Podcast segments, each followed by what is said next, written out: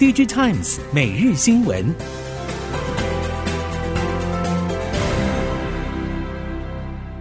听众朋友您好，欢迎收听 DigiTimes 每日新闻，我是袁长杰，现在为您提供今天科技产业的新闻重点。首先带您看到，红海危机持续延烧，目前亚洲驶向欧洲的货船普遍绕行好望角。除了货运时间增加之外，运费成本也跳增。由于今年的欧洲杯将于六月十四号到七月十四号举行，巴黎奥运将在七月二十六号到八月十一号举办，有整机业者担心红海危机后续可能产生的变数，因此提前展开拉货动作。这也使得淡季的 LCD 电视面板需求转佳。除了一月三十二寸 LCD 电视面板价格已经率先反弹一美元，其他尺寸的报价转为持平之外，目前面板业界也看好二月的 LCD 电视面板价格有望全面齐涨。台积电与全球晶圆代工版图持续扩大，虽然宣布在美国、日本与德国建厂，但截至为止，对于整体营运并没有带来重大损伤。目标二零三零年超越三星，取得市占第二大地位的英特尔日前宣布结盟联电，共同合作开发十二纳米制程平台。由双方所释出的初步合作内容来看，英特尔提供制造产能，而联电则是提供 PDK 以及设计支援方面的经验。但此合作案由于未进一步说明合作细节，加上了量产时程为二零二七年。因此，市场至今多持保守看法。英特尔加速两纳米制程研发，日前宣布与联电在十二纳米制程展开合作。反观三星电子晶圆代工事业面临亏损，加上美国泰勒晶圆厂推迟量产，能否靠 AI 需求逆转局势受到关注。南韩业界表示，面对英特尔急起直追。Galaxy S 系列等 AI 手机及 OpenAI 引领的 AI 半导体同盟，将成为未来三星晶圆代工反攻的关键。市调机构 Counterpoint Research 表示，由于手机销量将牵动代工的稼动率，如果新一代 Galaxy S 二五能够扩大搭载 Exynos 二五零零，也有助于三星三纳米事业成长。OpenAI 执行长 Sam Altman 日前快闪南韩，短短二十小时的行程，除了与三星电子、SK 海力士高层会晤之外，特别抽空与 SK 集团会长崔泰元见面。韩国媒体《韩国经济》引述业界消息，预期 SK 集团将与 OpenAI 在 AI 领域展开更广泛的合作，同时 SK 集团也建议共同开发 ChatGPT 特定专属区域服务。另外一方面，OpenAI 与南韩半导体业者之间的 AI 半导体同盟传出也已经启动。Altman 会见三星半导体暨装置解决方案部门负责人庆贵贤等高层，讨论 AI 半导体开发与晶圆代工。三星电子首款主打 AI 功能的 Galaxy S 二四系列旗舰手机开卖之后，表示将致力向用户推广 Galaxy AI 功能，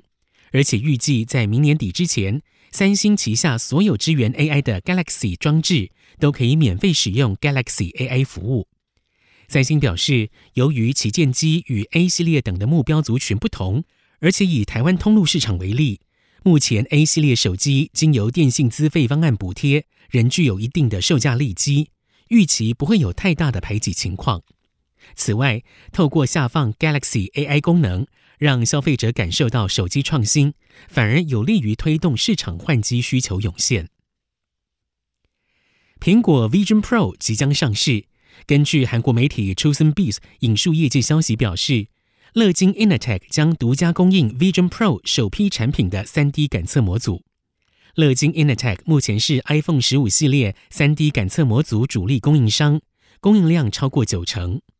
部分推测认为，之后随着 Vision Pro 正式上市，有望为乐金 Innotech 业绩带来正面影响。不过，除了苹果之外，三星电子也将与高通、Google 合作推出 XR 装置，后续动态值得持续关注。去年全年 PCB 产业只有 AI 伺服器供应链营运正向，其中 CCL 更是 AI 伺服器中的关键材料。产业人士表示，虽然 AI 伺服器规模目前相较消费性电子产品仍低，不过产值却提升二十八点五倍。PCB 在板层数以及料号同步升级，价与量齐扬之下，后市相当可期。不过值得留意的是，地缘政治仍是欧美科技大厂高度敏感的原因。要做到 AI 伺服器的生意，都必须要非中国生产，甚至是中国加一。这方面也为积极到南向扩产的中国以外业者带来机会。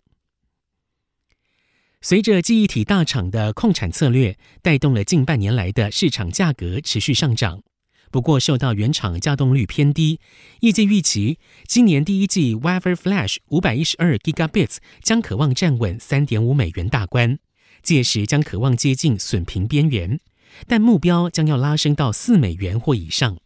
预期第二季将可能达成重返获利的目标。市场预期，为了迎接下半年传统旺季的需求到来，第二季记忆体拉货动能将能够比较显著的回温，终端应用的单机搭载容量也会成长扩大。西方国家将禁售工具机也列入了俄乌战争中制裁俄罗斯的一环，但近日有媒体报道，台湾工具机绕道土耳其流向俄罗斯。对此，机械工会与工具机工会同时发表声明，强调台湾对于土耳其出口增幅是属于正常范围，侧面否认是因为被当中转地。同时也强调业者应积极配合出口管制，并且调查最终流向。然而，台湾工具机业者很多都是经由经销商或者代理商销往欧美市场。工具机工会强调，未来不排除以技术掌握机台流向。以避免设备因流向无法掌握而抵触国际规范。看好 AI 高效运算应用持续扩大，全球 IC 设计业者逐步扩大开案与投片力道，全球晶圆代工龙头加速推进先进制程，以及中国客户需求畅旺。晶圆传载方案业者嘉登董事长邱明干信心表示，今年营收成长幅度将有双位数的表现，获利同步创高。值得注意的是，嘉登本业稳健，而且与多家材料、设备、系统与微尘污染防治等大厂合组半导体供应联盟之外，旗下嘉硕、嘉奇与朝宇航太等营运也步入正轨。孵育多时的三只小金鸡终已成型，协助推动营运升温。为了支持二零三零年公车全面电动化的目标。北基国际旗下三 D 能源已经在二零二零年成立环创电行，成为鸿华先进 Model T 电动巴士的独家经销商，至今已经掌握将近一百二十辆销售需求。同时，也结合旗下充电服务品牌的特尔电力，提供客运业者从电动巴士充电站建置到 EMS 电能管理系统的全方位一条龙服务。根据了解。特尔电力是全台首家在高速公路及加油站建置双规格超快充服务的营运商。快充站使用两百千瓦 CCS One 加 CCS Two 双枪充电桩设备，充电十分钟就能够开两百公里。为了实现碳排净零，离岸风电成为全球发展再生能源的重要产业。丰瑞能源董事长林雍尧表示，现今全球都在拼建离岸风电案场。市场面临抢料、抢人才的挑战，而且再生能源开发还需要考量四大架构：第一是政府法规与利害关系人；第二是在地化专案开发；第三为统包商与供应链管理；第四为财务与融资。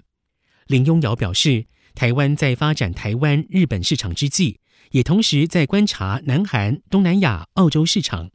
但过程必须考量不同国家的法律架构以及对应的基础建设是否完善。以上，DG Times 每日新闻由 DG Times 电子时报提供，原长节编辑播报。谢谢收听。